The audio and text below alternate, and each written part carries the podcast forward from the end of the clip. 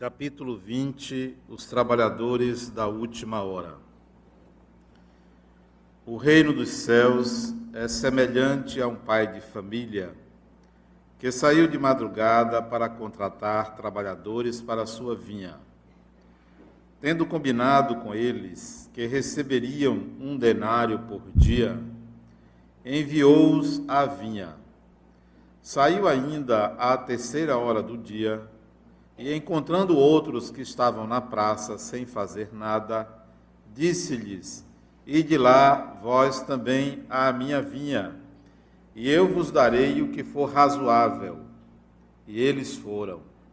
Saiu ainda à sexta e à nona hora do dia e fez a mesma coisa. E tendo saído à décima primeira hora, encontrou outros que lá estavam, sem nada fazer, aos quais disse: Por que permaneceis aí todo dia sem trabalhar? Porque ninguém nos contratou, responderam. E ele disse-lhes: Ide lá, vós também, à minha vinha. Tendo chegado a noite, o senhor da vinha disse ao que tinha a responsabilidade dos seus negócios: Chamai os trabalhadores e pagai-lhes, começando pelos últimos. Aqueles que vieram apenas na décima primeira hora, aproximando-se, receberam cada um denário. Os que tinham sido contratados primeiro, tendo chegado a sua vez, acreditaram que receberiam mais mas também receberam um denário cada. Recebendo, reclamaram do pai de família, dizendo: Estes últimos trabalharam apenas uma hora, e vós lhe destes o mesmo que a nós que suportamos o peso do dia e do calor. Mas, como resposta, ele disse a um deles: Meu amigo, não vos fiz mal nenhum não tinhais combinado comigo um denário pelo vosso dia? Tomai o que vos pertence e ide-vos. Por mim, quero dar a este último o mesmo que a vós. Não me é permitido fazer o que quero? E o vosso olho é mau porque sou bom? Assim, os últimos serão os primeiros, e os primeiros serão os últimos porque muitos são os chamados e poucos os escolhidos. Mateus 21 a 16. Instruções dos Espíritos. Os últimos serão os primeiros. O trabalhador da última hora tem direito ao salário, mas é preciso que a sua boa vontade o tenha mantido à disposição do Senhor que deveria empregá-lo e que esse atraso não seja fruto da sua preguiça e da sua má vontade. Ele tem direito ao salário porque, desde a alvorada, esperava impacientemente aquele que por fim o chamaria para o trabalho. Ele era laborioso, só lhe faltava o trabalho. Mas se a cada hora do dia ele tivesse recusado o trabalho, se ele tivesse dito: Tenham paciência, o repouso agrada-me, quando só a última hora será tempo de pensar no salário do dia. Que necessidade tenho eu de me preocupar com um Senhor que não conheço, que não estimo?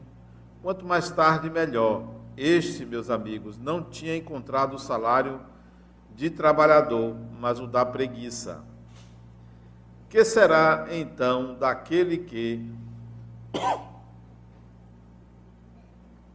em vez de ficar simplesmente na inação, tiver empregado as horas destinadas ao labor do dia a cometer atos ilícitos, que tiver blasfemado contra Deus, vertido o sangue de seus irmãos, criado distúrbios nas famílias, arruinado homens confiantes, abusado da inocência, enfim, que se tiver dedicado a todas as ignomínias da humanidade, que será deste então? Ser-lhe-á suficiente dizer à última hora: Senhor, empreguei mal meu tempo, contratai-me até o fim do dia, para que eu faça um pouco, bem pouco da minha tarefa, e dai-me o salário do trabalhador de boa vontade? Não, não. O Senhor lhe dirá: Agora não tenho nenhum trabalho para ti. Desperdiçaste o teu tempo, esqueceste o que tinhas aprendido não sabes mais trabalhar na minha vinha. Recomeça, portanto, a aprender, e quando estiveres mais bem disposto, virás ter comigo. Abrir-te-ei o meu vasto campo e poderás aí trabalhar todas as horas do dia. Bons espíritas, meus bem-amados, todos vós sois trabalhadores da última hora. Bem orgulhoso seria aquele que dissesse: Comecei o trabalho na aurora e não terminarei antes do fim do dia. Todos viestes quando fostes chamados, uns um pouco mais cedo, outros um pouco mais tarde, para a encarnação cujos grilhões carregais. Mas há quantos séculos e séculos o Senhor vos chama para a sua vinha sem que tenhais querido aí entrar. Chegou o momento de receberdes o salário Pregai bem esta hora que vos resta, e nunca ouvideis que a vossa existência, tão longa quanto vos possa parecer, não é senão um momento bem fugidio na imensidão dos tempos que formam para vós a eternidade. Constantin, Espírito Protetor, Bordeaux, 1863. Aí está a nossa lição de hoje. Trabalhadores da última hora. Os últimos serão os primeiros, os primeiros serão os últimos, porque muitos são chamados e poucos os escolhidos. Eu me lembrei, no momento que lia, que antigamente se acreditava que na hora da morte, se a pessoa pedisse perdão se a pessoa aceitasse Jesus, se a pessoa aceitasse a igreja, iria para o céu. Antigamente se pensava assim, mas há ainda hoje pessoas que pensam que basta uma conversão religiosa para modificar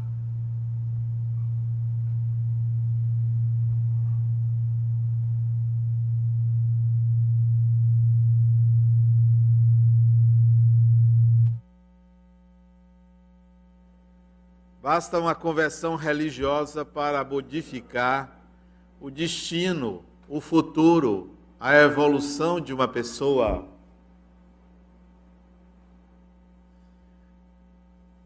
Talvez isso não seja suficiente e nem tão relevante como se possa pensar. O processo de evolução do espírito é um processo de investimento em experiências onde a pessoa vai aprender na experiência. Não é um processo mental de aceitação de uma religião ou de uma verdade. Não é uma decisão da mente ou do eu para mudar. Não basta você dizer assim, a partir de hoje eu não vou mais continuar aquele vício. Não basta isso, isto é uma decisão mental. Isso é uma decisão consciente. A partir daí, você vai ter que viver experiências que exatamente levem você ao contrário do vício. Para que, que serve um vício? Para manter a pessoa num estado de letargia, de acomodação e de prazer imediato. O vício serve para isso. Todo vício, seja cigarro, seja o álcool, seja maconha, seja cocaína, seja o crack, sejam medicações lícitas para dormir,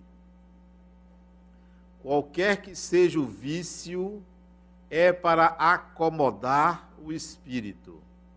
Não basta você dizer, não vou mais fazer isso. Ato contínuo, a decisão de não mais fazer aquilo, é preciso que você vá ao oposto. Se o vício leva à acomodação, saia da comodidade e vá para o trabalho. E vá trabalhar. E vá viver experiências que lhe retirem da acomodação. Porque se uma pessoa tem um vício e gasta suas horas e seu dinheiro com aquele vício, deveria gastar suas horas e aquele dinheiro com algo produtivo. Então, processo de evolução não é um processo em que você decida, você tome a sua palavra de não mais fazer aquilo. É preciso ir ao oposto. Quando uma pessoa se converte a uma religião, torna-se espírita, por exemplo, ou evangélico, ou católico, ou budista, ou muçulmano, qualquer que seja a opção, dá-se uma mudança de direção. Eu ia nessa direção, agora vou naquela. É preciso, então, que a pessoa consolide experiências naquela religião para justificar sua mudança e aí aprender. Na hora da morte, você dizer, eu me arrependo de tudo que fiz e achar que sua vida futura está garantida? Absolutamente não, porque a garantia de uma vida futura melhor, isto é, a garantia de um depois da morte feliz, é uma vida feliz. É uma vivência no mundo atual onde a pessoa já viva do próprio céu. Porque se você já vive aqui no inferno da sua consciência, não tem outra, vai continuar no inferno da consciência, mesmo que na hora da morte, por medo, você diga: Eu me arrependo de tudo, agora eu sou cristão, agora eu sou isso. Não adianta nada, vai para um quartinho escuro e vai ficar lá esperando a boa vontade de um benfeitor para acender uma luz para você. Então, as conversões não denunciam transformações. O sujeito é assassino, matou, roubou, chega na cadeia, se converte a uma religião e vira um pastor. Lá ele. Não, isso não é evolução. Isso é uma tentativa de conter uma culpa muito grande, evocando a religião como proteção à sua própria culpa. O processo de evolução é mais do que uma conversão. Para não citar apenas um indivíduo que se torna pastor na cadeia, eu lembro a vocês de Paulo de Tarso Paulo de Tarso se converteu ao cristianismo. Mas ele não mudou, porque a personalidade dele permaneceu a mesma. De antes de ser cristão para depois de se tornar cristão. Conversão não é transformação. A pessoa chega para você e diz assim: Fulano, eu estou sabendo que você está indo para o centro espírita. Ah, agora eu sou espírita. Sim, mas espírita de quê? Para fazer o quê? Para ir para o centro pedir ajuda para curar uma ferida no pescoço? Para ir para o centro para arranjar um casamento? Para ir para o centro porque está cheio de obsessor e quer afastar eles? Isto é a busca de auxílio e de ajuda, não é transformação. Transformação se dá quando você conhece o Espiritismo Volta para a sociedade, lá onde você vive, na sua casa principalmente, com aquela pessoa difícil que você convive, e se convive com uma pessoa difícil é porque você também é difícil. É você dizer: Eu agora sou, depois que fui para o centro espírita, eu agora sou um espírito. É, isso é transformação. Eu agora sei que eu sou um espírito. Não é simplesmente eu sou espírita. Isso é até status. As pessoas que chegam perto de você, olha, é espírita. Tem até medo de você. Né? É espírita. Fala até com cuidado, porque você pode jogar seus espíritos em cima dele. Então, não basta ser espírita, é até bonito, eu sou espírita, sou espírita. Porque está na moda, porque aparece novela. Agora não, agora a novela não é, não é ser espírita. Ser espírita, as novelas realçavam, acho que até 2012. De 2012 para cá, o chique é ser gay.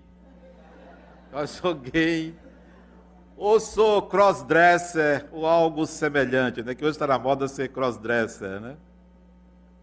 Não. A questão não é uma conversão, não é dizer que é isso, é que é aquilo. Ou você vive experiências, ou você não evolui.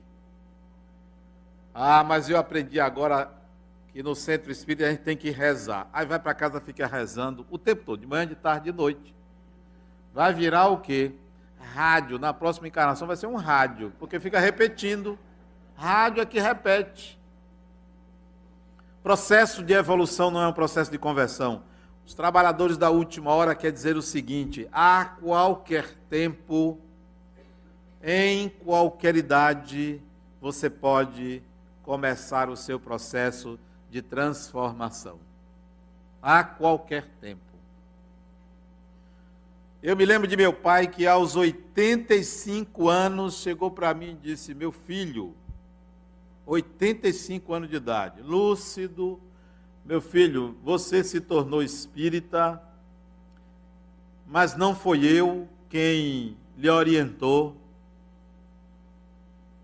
Não sou espírita, não sei o que é espiritismo, mas eu vou morrer e quero que você me encaminhe para a morte. Quero que você me prepare para morrer. Sabe o que eu disse a ele? É, meu pai, você vai morrer mesmo. Vai. 85 anos, está perto. Disse a ele assim mesmo: vai morrer. E olha que a minha relação com meu pai era uma relação excelente. Um dos grandes amores da minha vida, meu pai. Você vai morrer. Que bom que a essa altura o Senhor se preocupou com a morte Sabe quantos anos fazem isso? Isso foi em 1986. Vai fazer 30, 28 anos. 28 anos que eu disse isso a ele, atrás. Eu tinha 31 anos, disse: Que bom que o senhor começou agora. Eu vou lhe preparar assim para morrer. Vai começar a ler o livro dos Espíritos. Comece. Vou lhe dar de presente o livro dos Espíritos dos Espíritos. Foi em casa, peguei o livro dos Espíritos, valendo. Toda a dúvida que o senhor tiver, o senhor me pergunte. E assim foi. Toda vez que ele dizia, meu filho, terminei o livro, tome outro, vou lhe preparar para morrer. Nunca é tarde para você se preparar para dar continuidade a sua existência como espírito imortal. Quando chegou 15 dias antes dele desencarnar, sem doença nenhuma, lúcido, lúcido, lúcido, saía sozinho na rua, sem problema nenhum. 15 dias antes dele desencarnar, ele me chama de novo, meu filho, eu vou morrer. Eu digo, claro, meu pai, sim, vai morrer. Aí começou a chorar, ele. Eu disse, que é isso, meu pai? Estou chorando? O senhor me ensinou que homem não chora? Chore não. Meu filho, eu estou com medo. Não tenha medo, meu pai. Não tenha medo. Quando o senhor sentir que a morte está chegando, o senhor vai sentir. Isso sem saber que ele ia desencarnar 15 dias depois. Quando o senhor sentir que a morte está chegando, o senhor vai sentir. O senhor faça uma oração meu filho, eu não sei rezar. Vou lhe ensinar a rezar. É sempre bom aprender. Vou lhe ensinar a rezar. Isso trancado no quarto dele, que ele não queria que ninguém soubesse que eu estava preparando ele para a morte. Não queria que minha mãe soubesse. Porque você sabe como é homem e mulher, né? Ficam disputando quem é mais forte, né? E como sempre a mulher demonstra que é mais forte, porque ela segura mais, né? Ela suporta mais. O homem não, o homem arrebenta logo, é frágil. Então ele não queria que minha mãe soubesse, né, que ele estava aderindo ao espiritismo, né? E eu só ajudando ele nessa peleja. Vamos lá, você vai orar. Meu pai, a oração é luz na alma. Quando o senhor começar a orar, o senhor vai ver que uma luz vai aparecer. E ele tinha várias dúvidas sobre sobre a morte, sobre a vida espiritual, sobre para onde ele ia. E as lágrimas dele caíam porque o espírito sente quando ele está indo embora. E tinha chegado o tempo dele, 85 anos. Mas depois dos 80 anos, vá se prepare as malas. Prepare. Tem uns aqui que eu estou vendo. Já era para estar tá do outro lado. Já era para estar tá sendo mentor espiritual, né? Mas não, fica aqui atrapalhando. Não vai embora. Por que não vai? A outra me chamou para eu ir e visitar a avó dela no hospital. 94 anos. Olha, se eu for, ela vai desencarnar. Porque eu vou orar para ela desencarnar, criatura. 94 anos é teimosia. Teimosa, para que não foi embora? Aqui, a quê? Pegada aqui. Vocês é que ficam segurando o espírito. Deixa o espírito embora. Continuar a sua evolução. Não fica ali. A mulher já não aguenta nada, não aguenta mais. Já não fala direito, já não come direito, já não anda. E você ali segurando o espírito. Deixa embora, vá, minha avó, vá. Então, minha oração, às vezes, é para a pessoa desencarnar. Ah, por que ficar aqui? Eu até já me perdi. O que eu estava falando mesmo? Meu pai. Né? Meu pai, a oração é luz na alma. Porque ele estava passando por um processo de conversão, né? Seis meses antes de desencarnar, ele me pede para preparar ele para a morte. Então, é como se o espírito soubesse que chegou o prazo de permanência no corpo sem doença, sem acidente nenhum, totalmente lúcido, saudável. Ele já sabia que ia desencarnar. Aí ele me perguntou assim: meu filho, quem é que vai me receber? Preocupação de todo viajante, né? Todo viajante quer saber como é que vai chegar. Se tem alguém para receber, se tem um transfer, né? Você viaja, e quer chegar no aeroporto e ter alguém com o seu nome assim, né? Ó, fulano. E no mundo espiritual é assim, a pessoa chega procurando logo um parente, né? Meu pai, não se preocupe não. Quando o senhor chegar do outro lado, aí apareceu na parede uma imagem de uma mulher no quarto, uma silhueta que eu não conhecia quem era, e o nome dela, e o nome dela. Interessante que eu estava na Escócia em maio deste ano e parei em frente de uma loja com o nome desta mulher. E aí eu disse a ele: quem vai lhe receber é a dona Fulana. Um nome completamente diferente, Zenóbia. Vai lhe receber. Aí ele disse: ainda bem. Eu também não sabia quem era, ele sabia quem era, Ainda bem. Eu disse, pois é, a sua desencarnação, meu pai, vai ser tranquila. Fique tranquilo. Mas ele chorava. O espírito fica com receio. Sabe por quê? Por culpa. Só tem medo de morrer quem não soube viver. Cheio de culpa, fica se preparando com amuletos, com orações, com um bocado de coisa para poder garantir que não vai sofrer. Não se preocupe. Vocês já pensaram sobre Deus? Ou acreditam que Deus é um carrasco? Quem acredita que Deus é um carrasco fica com medo de sofrer. Não. Tranquilo. Dói? Não dói nada. Absolutamente nada. Vocês podem perguntar, mas como é que você sabe? Porque eu já experimentei a morte e voltei. Não dói absolutamente nada. É quando é como você vai dormir de noite. Você fica com medo de não acordar? Não. É assim, vai. Por sinal, é a melhor morte. Quem sabe vocês hoje passam por isso? Vai dormir e acordam no mundo espiritual. Que coisa maravilhosa, olha. Não é bom isso? Não teve aquele choro, aquele medo, já acorda do outro lado. Que maravilha, né? Vamos ver se sábado que vem vão estar aqui. se não fosse trágico, seria cômico mesmo, né? Não tenham medo da morte. Então a conversão dele foi assim. 15 dias depois dessa conversa, ele estava em casa, sentado, lendo. A cabeça tombou, o coração parou. De repente, olha que desencarnação maravilhosa. Principalmente porque não teve despesa de hospital. Olha. Até nisso é bom, né? Não teve aquela confusão de interna, não interna, UTI, nada.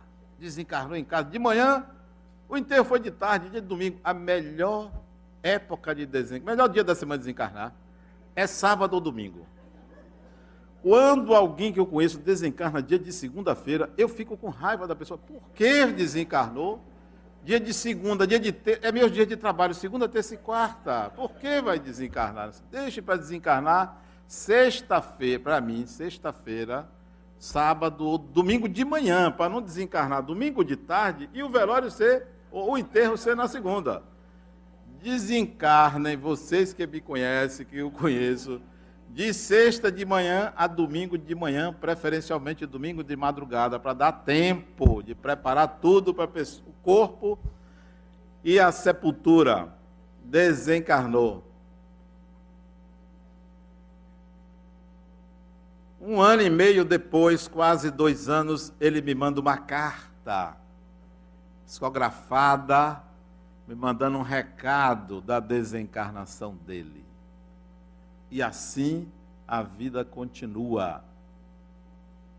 Cuja fala principal dele foi: Meu filho, a vida é trabalho. A vida é trabalho. Não lhe dizendo ele na carta para mim, não lhe desejo outra coisa a não ser trabalhe. O que se deve desejar a um espírita é que ele trabalhe. Conversões não elevam ninguém para o céu, mas sim deve levar o espírito à consciência que é hora de começar. Não adianta justificar que, ah, mas eu tenho filho, eu, eu não tenho tempo. Tempo é prioridade. Tempo é prioridade. É sempre tempo de começar. Começar a mudar, começar a crescer, começar a se transformar, começar a fazer diferente, começar a entender que a vida é um contínuo. Por isso que a parábola ganha o mesmo salário quem começou a trabalhar de manhã, como quem começou a trabalhar de tarde, desde que não ficou na ociosidade e nem estava fazendo o que não deveria, estava atrás de trabalho.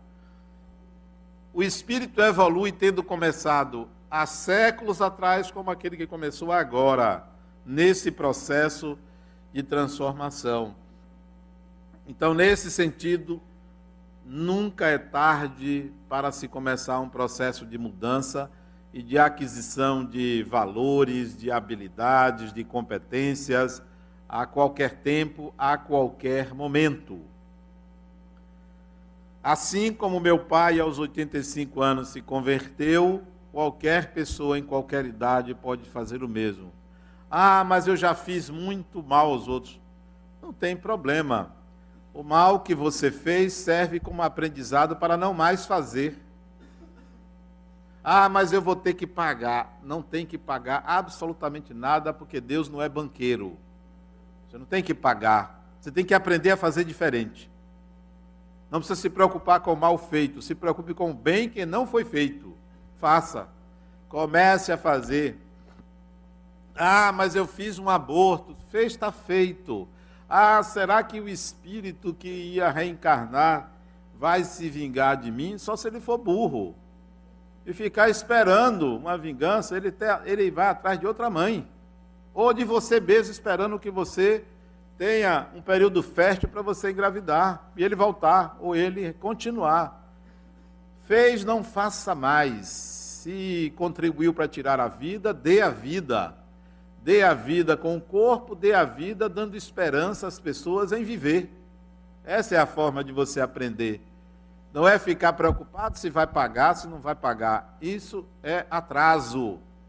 Toda culpa que você em cima dela quer consertar é atraso. O que você precisa é aprender a fazer de uma forma diferente do que fazia. Matou, não mate. Roubou, não roube. Falou mal, não fale. Fale o bem, dê a vida, prospere. Isso é trabalhador da última hora. Não é ficar administrando passivo. Tem gente que fica o resto da encarnação administrando passivo em vez de criar ativos. Administrar passivo é ficar olhando para os erros cometidos e se sentindo culpado ou vítima. Isso é administrar passivo. Vai passar muitas encarnações com provações, com dificuldades, porque fica administrando passivo. Criativos, criar ativos é construir o bem. Criar ativos é buscar o seu próprio bem-estar e o bem-estar coletivo. Criar ativos é buscar conhecer as coisas do Espírito. Eu estava assistindo agora de manhã um documentário de uma ONG chamada Reflorescer. Quem assistiu? Que coisa maravilhosa! Um senhor vendo as queimadas no morro lá no Rio de Janeiro, resolveu estudar por que, que aquilo queimava todo dia pensando que era alguém que jogava uma ponta de cigarro, pensando que era criminoso. Não, era a própria mata em período de seca que o capim atritava e gerava uma faísca e queimava. Ele criou uma ONG para reflorestar. E hoje existe pessoas, várias, trabalham para reflorestar, tirar o capim e plantar mamão, plantar limão, frutas e outras árvores, e nunca mais houve queimadas. Isto é um espírito evoluído.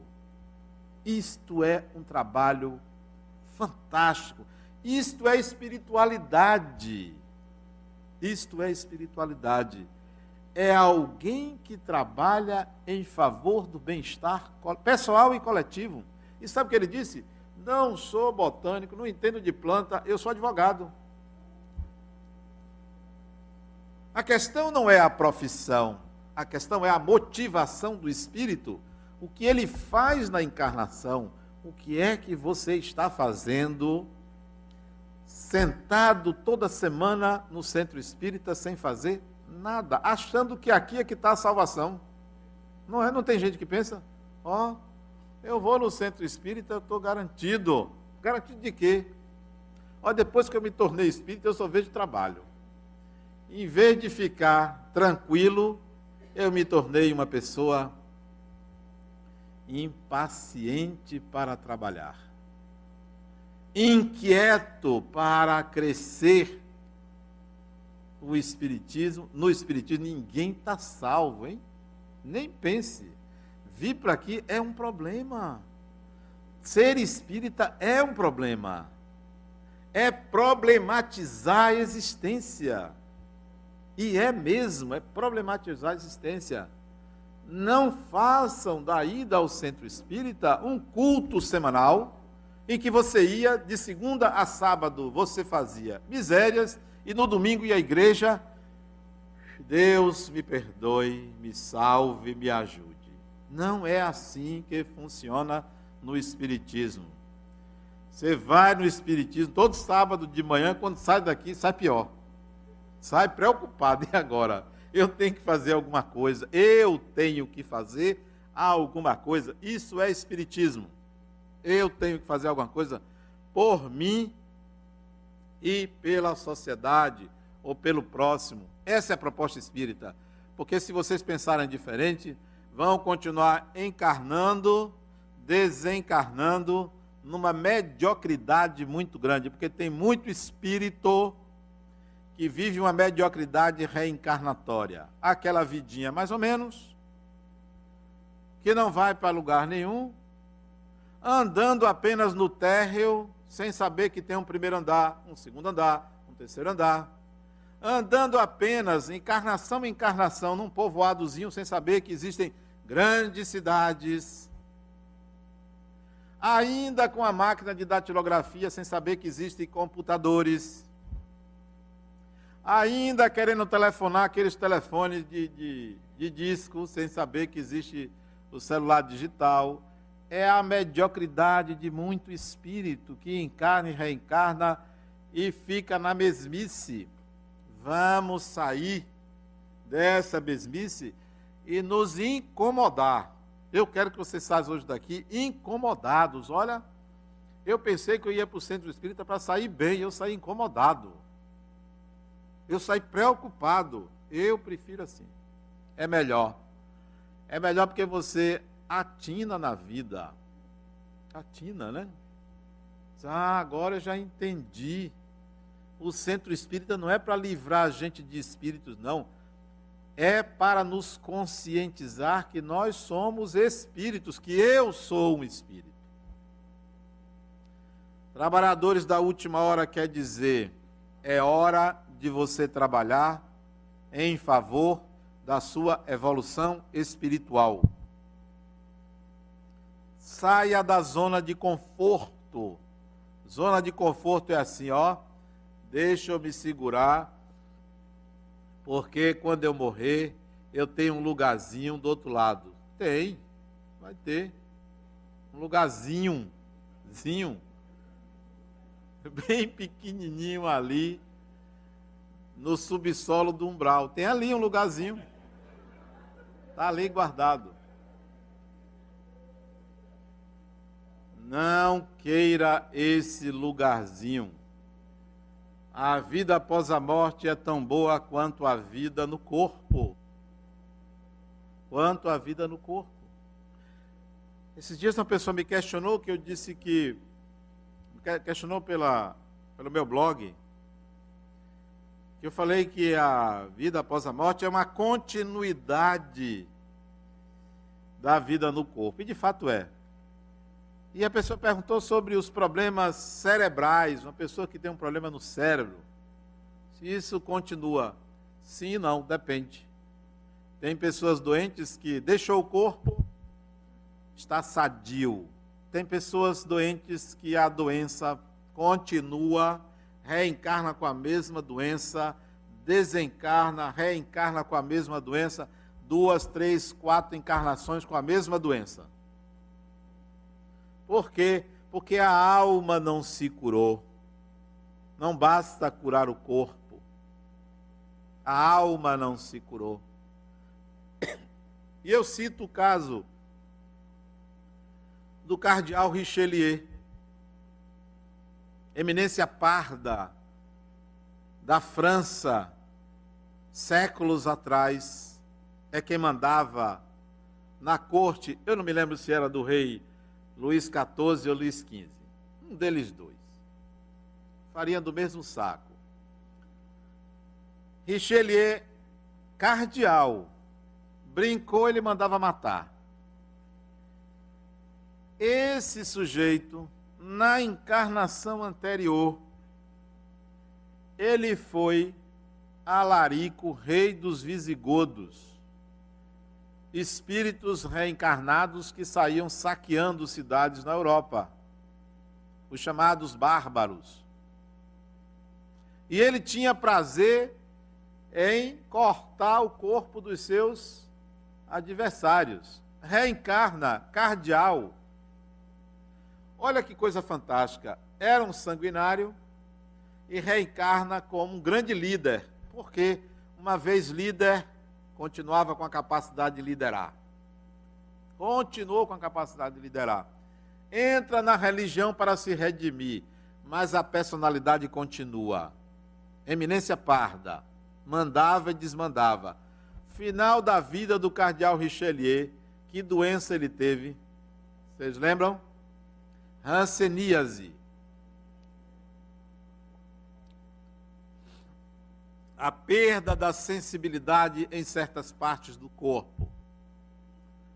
Desencarna com hanseníase, reencarnou. Francês reencarnou na Guiana Francesa. Logo cedo, jovem, a hanseníase apareceu. Desencarnou com hanseníase. Duas encarnações com a doença. Mesma doença. Terceira encarnação depois de Alarico, segundo, ele reencarna em São Paulo, numa cidade do interior paulista. Logo cedo, que, 19 anos, o que é que aparece? Hanseníase. A doença de novo apareceu. Espírito muito inteligente, fez diversos trabalhos, fundou um centro espírita dentro da colônia de Hansenianos, na cidade onde ele viveu, chamava-se Jesus Gonçalves. Jesus, porque o nome dele era Jesus. Pediu para botar um acento no primeiro é, porque ele achava que ele não tinha moral para se chamar Jesus desencarna Jesus Gonçalves, o médium que psicografou mensagens dele, pegava na caneta assim, porque o espírito não tinha os dedos, porque a ranceníase continuava. Quantas encarnações ele ainda vai precisar para curar a própria alma, cheia de culpas pelos deslizes cometidos. Então, as doenças do corpo, elas podem se perpetuar desde que a alma continue doente. Para você curar a sua alma de possíveis doenças, já que a maioria de nós renasce com a predisposição para ter doenças. Para você curar a sua alma, a cura da alma se dá pelo trabalho, pelo amor, pelo bem, pela harmonia que você instale em você mesmo. Não tem outro remédio. Não é um amor piegas, nem uma harmonia momentânea nem uma paz exterior. É um processo interno de humildade em relação ao seu semelhante. É um processo interno de consciência de que você é um espírito. É um processo de longo prazo, de amadurecimento. Mas não tenha pressa. A qualquer tempo você terá o mesmo benefício de quem começou lá atrás, trabalhadores da última hora. Eu não quero ser perfeito, eu quero ser humano. Não queira a perfeição de uma hora para outra. Queira ser humano, ser uma pessoa humana. Como você sabe, eu sou psicólogo e lido com pessoas, lido com seres humanos. E até hoje, para mim, ao atender uma pessoa no meu consultório pela primeira vez, eu ainda me pergunto assim: o que é que eu tenho que fazer com esta pessoa? Quem é este espírito? Porque ninguém sabe o que se passa na alma do outro, na intimidade do outro. E a melhor forma de lidar com outra pessoa desconhecida é simplesmente se sentir uma pessoa também. Uma pessoa. Eu sou uma pessoa e vou lidar com outra pessoa. Não sou alguém que tem o poder de resolver a vida do outro. Mal consigo resolver a minha. Se meus pacientes soubessem meus problemas, não voltavam lá. Se é esse daí, oh, mas se eu sou um ser humano, ah, mas você é um palestrante espírita, isso é uma roupagem. Porque a vida não acontece no palco, a vida acontece nos bastidores. A vida acontece na intimidade da nossa casa, nas nossas relações interpessoais. Não é quando você está aparecendo, porque ao aparecer você mostra o melhor de você. E onde está o pior de você?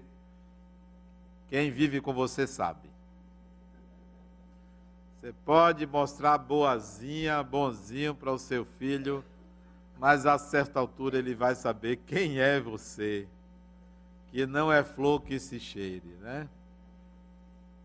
Não se preocupe com essas questões kármicas.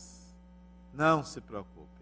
Não se preocupe com o que você fez de errado no passado. Se preocupe com o que você está fazendo de bem no presente. De construir uma personalidade ótima, uma personalidade agradável, uma personalidade feliz, uma personalidade que está crescendo uma personalidade que está aprendendo, sempre aprendendo, sempre tendo essa oportunidade de lidar com uma pessoa e aprender.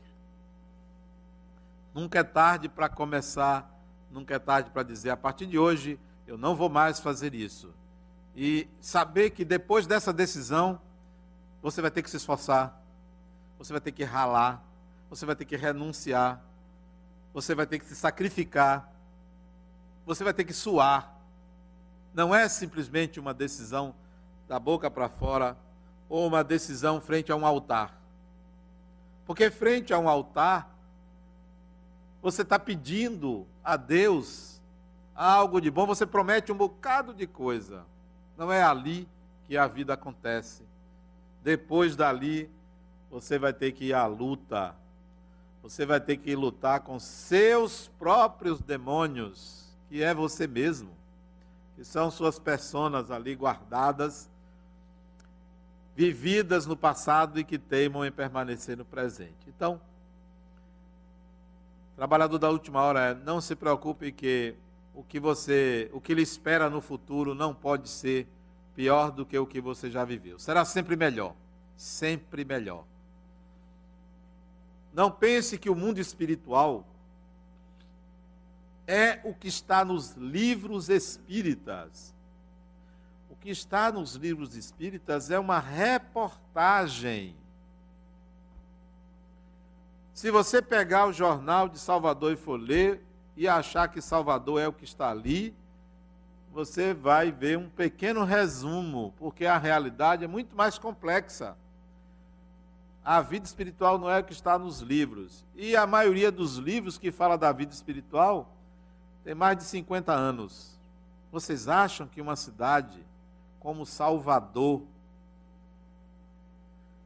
de nós encarnados que aqui participamos e fazemos muito pouco por ela, é a mesma de 50 anos atrás? Se nós encarnados que fazemos pouco pela cidade assistimos que ela se modificou e muito em 50 anos, imagine a vida espiritual. Não é o que está nos livros, é melhor. É melhor. Muito melhor. Faça dessa vida o além que você deseja encontrar, porque aí nós viveremos melhor. Muita paz.